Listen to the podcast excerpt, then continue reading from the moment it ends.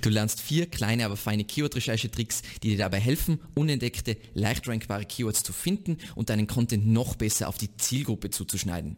Es handelt sich dabei um Hacks, die wir tagtäglich im Einsatz haben, um einfache Google-Rankings abzustauben und unseren Content noch genialer zu gestalten. Viel Spaß!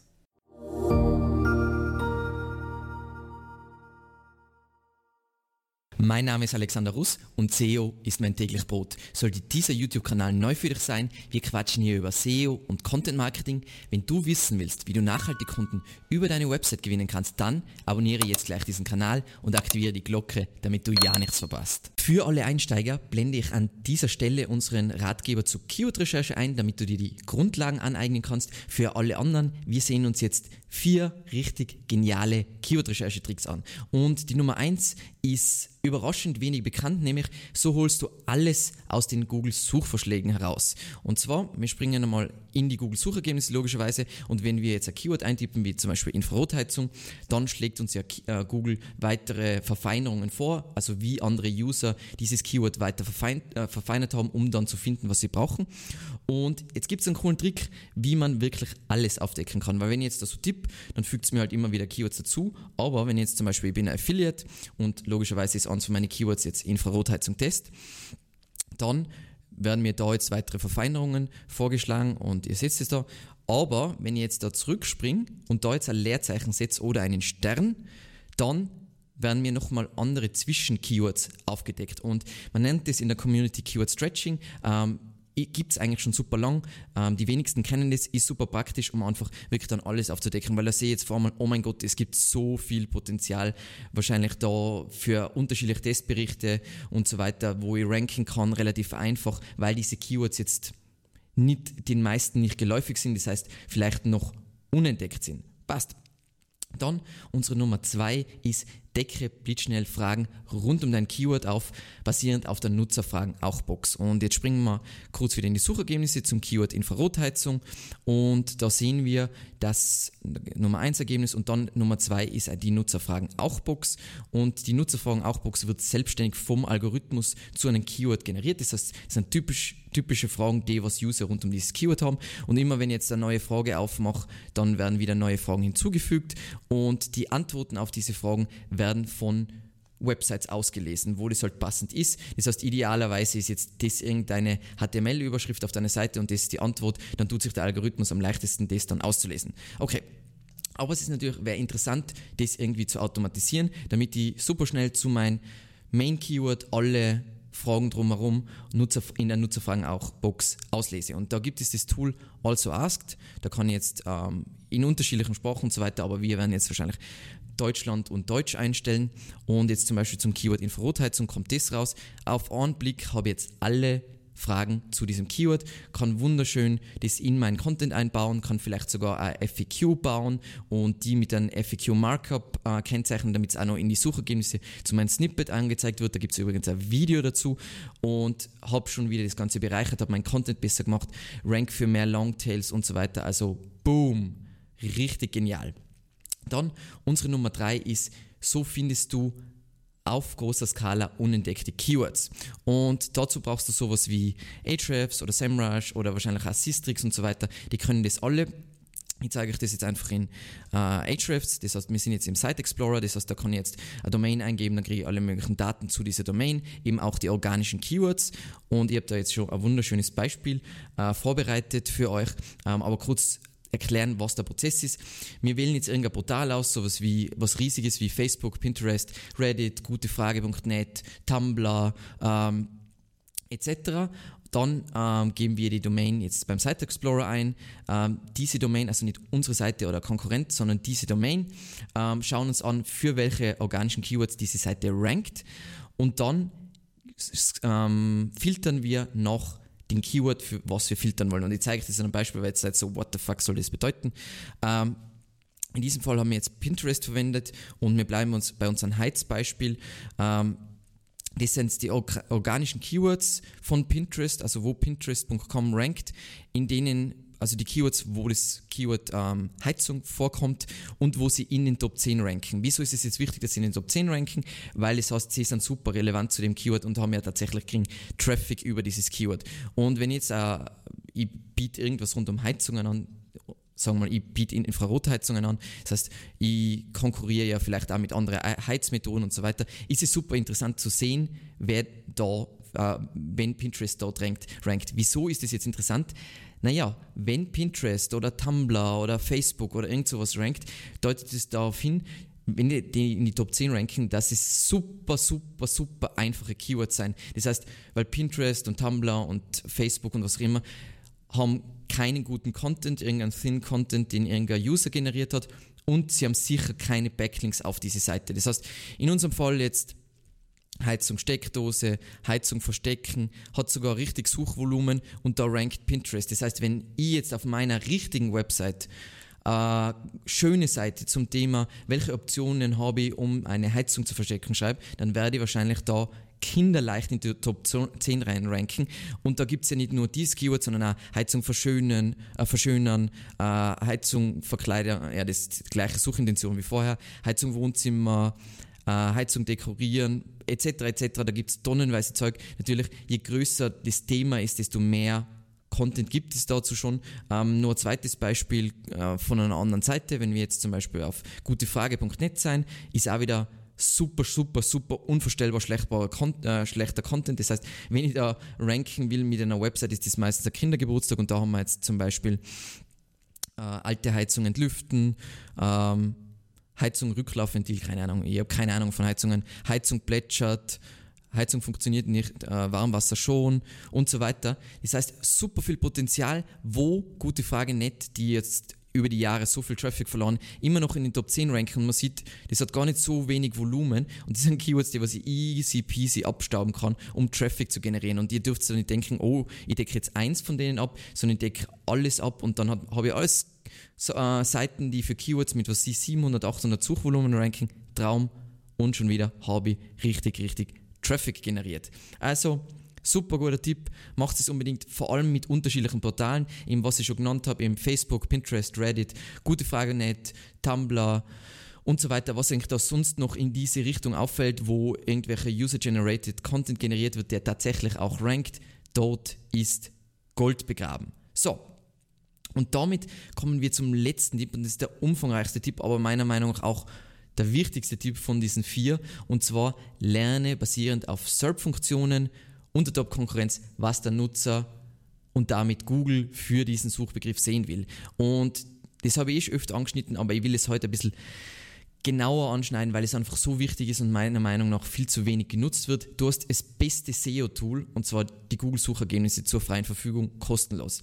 So, Logischerweise kannst du natürlich an einem Keyword immer schon ungefähr selber erkennen, welches Ziel der Nutzer verfolgt und so weiter. Aber die Feinheiten erkennst du am besten an den SERP-Funktionen. Wir unterhalten uns dann im Folgenden, was SERP-Funktionen sind, für alle, die es nicht wissen.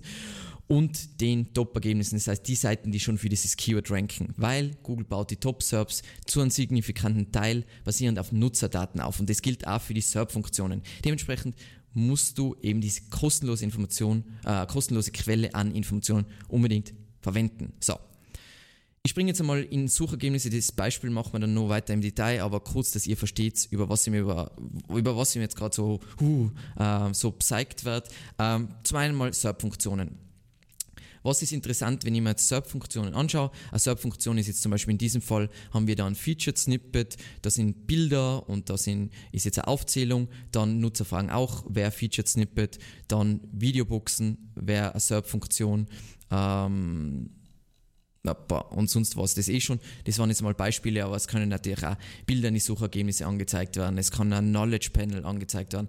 Es kann ein ähm, Knowledge Card angezeigt werden. Es können Schlagzeilen angezeigt werden und so weiter. Und es verratet uns alles, äh, was, was der User hier sehen will. Und was ist jetzt interessant jetzt bei SERP-Funktionen zum einen mal, welche vorkommen, haben wir uns jetzt eh kurz angeschaut, dann an welcher Stelle kommen sie vor, das heißt, je weiter oben sie natürlich ranken, dementsprechend wichtig glaubt, dass sie, äh, glaubt Google, dass sie für den User sind. Dementsprechend, wenn irgendetwas ein SERP-Feature ganz oben rankt und die Nutzerfragen-Box auch oben rankt, dann wird es extrem wichtig sein, wenn du für das Keyword rankst, dass du dieses Thema eine schnelle Antwort bietest und dass du diese Fragen beantwortest. Eigentlich ziemlich logisch. Und was einmal bei SERP-Funktionen interessant ist, ähm, was kommt in, logischerweise, was kommt in der jeweiligen SERP-Funktion vor? Das heißt, ähm, diese, dieser Content natürlich, ich meine jetzt nicht, dass du das kopierst, aber das willst du auf dieser Seite über Infrarotheizung, äh, über Heizungsarten auf jeden Fall drin haben. Und auch wenn du dir in der Nutzerfragen auch Box, äh, das kann, geht jetzt nicht mit SEMrush, ich habe das mit SEMrush entpersonalisiert, da kann ich jetzt nicht klicken, aber ich will natürlich diese Antworten, die hier auf diese Fragen sein, ich will was ähnliches bieten, weil das ist offensichtlich das, was funktioniert. Dann bei der Top-Konkurrenz kannst du natürlich ewig viel abschauen, aber jetzt in unserem Fall wäre die Top-Konkurrenz, die ich mir persönlich anschauen würde, energieexperten.org, heizsparer.de und bauen.de. Du kannst alles von denen lernen, aber die wichtigsten Sachen sind einmal, wie schaut deren Google Snippet aus, also Title Tag und Meta Description, weil offensichtlich funktioniert das. Dann, wenn du jetzt auf dieses Ergebnis klick, klick, klickst, was siehst du dann sofort im sichtbaren Bereich above the fold, was siehst du da? Dann, welche Unterthemen werden in diesem Artikel abgedeckt? Das heißt, wie umfangreich, wie vollständig ist das Ganze?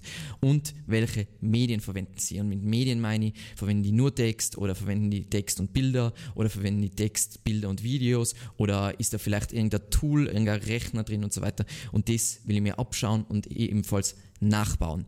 Und damit ihr jetzt ein bisschen mehr Gefühl kriegt für was ich da alles für einen Wahnsinn erkläre, ähm, habe ich das jetzt kurz unterteilt in, was man bei informative Keywords und bei kommerzielle Keywords beachten sollte. Ähm, das erste Beispiel haben wir uns jetzt eh schon angeschaut, ist eben Heizungsarten. Ähm, haben wir uns jetzt eh schon grob angeschaut. Das heißt, offensichtlich wollen äh, User, die was nach Heizungsarten googeln, äh, die Heizungsarten, die es gibt, im Überblick sehen. Das ist, glaube ich, ziemlich logisch. Das will ich natürlich relativ weit oben auf meiner Seite beantworten. Dann wollen sie diese Fragen hier beantwortet haben. Dann wäre es vielleicht gut, wenn wir ein Video einbauen und so weiter und so weiter. Generell, was natürlich bei informative Keywords gibt es ganz viele unterschiedliche SERP-Funktionen, das ist jetzt nur ein Beispiel, aber was vorkommen kann, ist zum Beispiel eine Knowledge Card. Eine Knowledge Card ist sowas, wenn ich eingebe Michael Jordan Alter und dann wird mir das Alter angezeigt, ist relativ logisch, dass das wenn jemand nach Michael Jordan Alter, dass sie das super schnell im ersten, im sichtbaren Bereich sogar liefern muss. Das heißt, der User will eine schnelle Antwort. Gleiches ist bei einem Featured Snippet wie hier. Der User will einfach schnell das sehen, also was sind die Heizungsarten, was es gibt. Dann gibt es natürlich sowas wie ein Knowledge Panel. Das heißt, ähm, das, da geht es mehr um Ideen. Das heißt, wenn ich Suchmaschinenoptimierung ähm, google, dann kriege ich da eine Box, wo das Konzept Suchmaschinenoptimierung erklärt wird. Das deutet darauf hin, dass das wahrscheinlich auf meiner Webseite eine zentrale Seite sein sollte, also eine Pillar-Seite für alle, die was nicht wissen, was eine Pillar-Seite ist. Es gibt ein Video zu Themencluster, wo ich das im Detail erkläre. Das heißt, damit weiß ich schon, ah, das ist ein zentrales Thema. Das heißt, da werde ich einen Pillar bauen müssen und dort Cluster drumherum, um die Unterfragen zu beantworten. Dann zum Beispiel, wenn du Schlagzeilen in die Suchergebnisse siehst, dann bedeutet das, dass Neuigkeiten eine wichtige Rolle spielen. Das heißt, es ist wahrscheinlich auch wichtig, dass du deinen Content regelmäßig aktualisierst. Wenn du Videos und Bilder siehst, dann brauchst du Videos und Bilder. Das ist, glaube ich, auch ziemlich logisch. Und bei Nutzerfragen auch. Das sind die typischen Fragen, die User andauernd haben zu diesen Themen und die muss ich auf meiner Seite beantworten. So. Nochmal zur Wiederholung wie ranke ich überhaupt für informative Keywords. Ähm, die Content-Typen, die du in der Regel brauchst, das sehen wir hier, glaube ich, auch ganz schön, ist, ähm, du brauchst entweder einen Ratgeber, wenn es jetzt eher so ein zentrales Überthema ist, dann brauchst du sowas wie ein Glossar oder Definition. Ähm, vielleicht brauchst du Anleitungen oder Checklisten oder Tippslisten, aber auf jeden Fall wahrscheinlich lange Inhalte. Natürlich immer lange Inhalte in Vergle im Vergleich zu deiner Konkurrenz. Wenn du schnell sehen willst, wie lang die Texte von der Konkurrenz zu einem Keyword sein, installiere unbedingt den Keyword Surfer. Passt. Das war es einmal zu informative Keywords und dann kommen wir zu kommerzielle Keywords. Ähm, da springen wir zu einem weiteren Beispiel und zwar unser Keyword, was wir am Anfang schon verwendet haben, nämlich Infrarotheizung. Wenn wir uns das jetzt anschauen, schauen, dann sehen wir auf Platz 1 ist offensichtlich ein Hersteller, das heißt, das ist ein direkter Anbieter, das heißt ein kommerzielles Ergebnis. Dann auf Platz 2 ist energieheld.de, das heißt, das ist eher Ratgeber-Content. Dann haben wir eine Nutzerfragen auch Box. Dann haben wir Amazon, logischerweise wieder kommerziell. Dann haben wir da wieder einen Ratgeber. Dann haben wir da einen Hersteller und so weiter. Da haben wir ähm, einen Ratgeber, da steht Fachartikel, das heißt, passt. Das heißt, daraus können wir uns schon relativ viel ablesen. Ähm, kurz, dass ihr auch noch seht, wie dann der Verlauf ist von dem Ganzen. Das heißt, die, so schaut das Keyword Infrarotheizung aus. Und wenn ich jetzt nur weiter im Content Marketing Fall nach unten gehe, mit Infrarotheizung kaufen, das heißt, ich will die jetzt echt kaufen, äh, dann kriege ich zum einen viel mehr Google AdWords Anzeigen ähm, und dann habe ich ranken nur noch Shops, das heißt, äh, hornbach.de, Wassner, .com, ob.de und so weiter. Da geht es dann wirklich konkret ums Kaufen und die Suchergebnisse passen sich dem extrem schnell an. So, was sind jetzt die SERP-Funktionen, die wir typischerweise bei kommerziellen Keywords sehen? Natürlich einmal Shopping-Ergebnisse. Was sagt uns das? Dass die Kaufintention extrem hoch ist. Dann trotzdem auch wieder Nutzerfragen auch äh, Boxen. Das heißt, diese Fragen will der Nutzer zum Produkt beantwortet haben.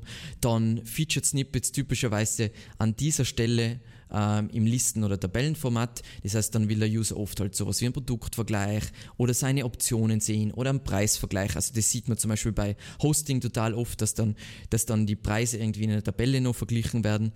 Dann gleiches wie mit Videos, Bilder dann braucht man Videos und Bilder.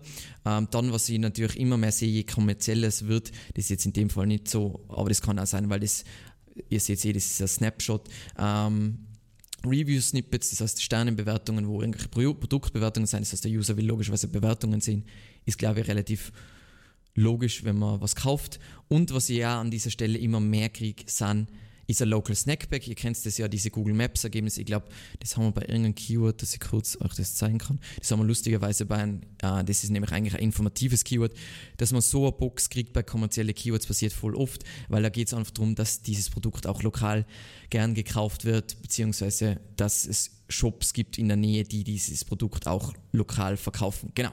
Ähm, was sind jetzt Seitentypen, die wenn wir jetzt im kommerziellen Bereich sind, die ranken, sind, wenn es jetzt eine Leistung ist, sind Leistungsseiten, also klassische Landingpages, dann Shop-Kategorie-Seiten, eventuell, wenn der User schon wirklich das Produkt, es wirklich den Produktnamen eingibt, Shop-Produktseiten, aber natürlich für alle Affiliates, natürlich Vergleichsseiten und Testberichte und so weiter. Deswegen habe ich auch am Anfang das Beispiel gemacht mit Infrarotheizung Test, weil für Affiliates, vor allem für kleine Affiliates, ist so viel Potenzial, wenn du einfach diese kleinen Keyword-Recherche-Hacks verwendest, wo du einfach Sachen aufdeckst. Damit du den Überblick über deine Keywords und deine SEO-Kampagne behältst, ist ein Contentplan bzw. eine Keyword-Map absolut essentiell. Wie du eine solche Keyword-Map aufbaust, lernst du in diesem Video. Ansonsten vielen lieben Dank fürs Zusehen und bis zum nächsten Mal. Ciao.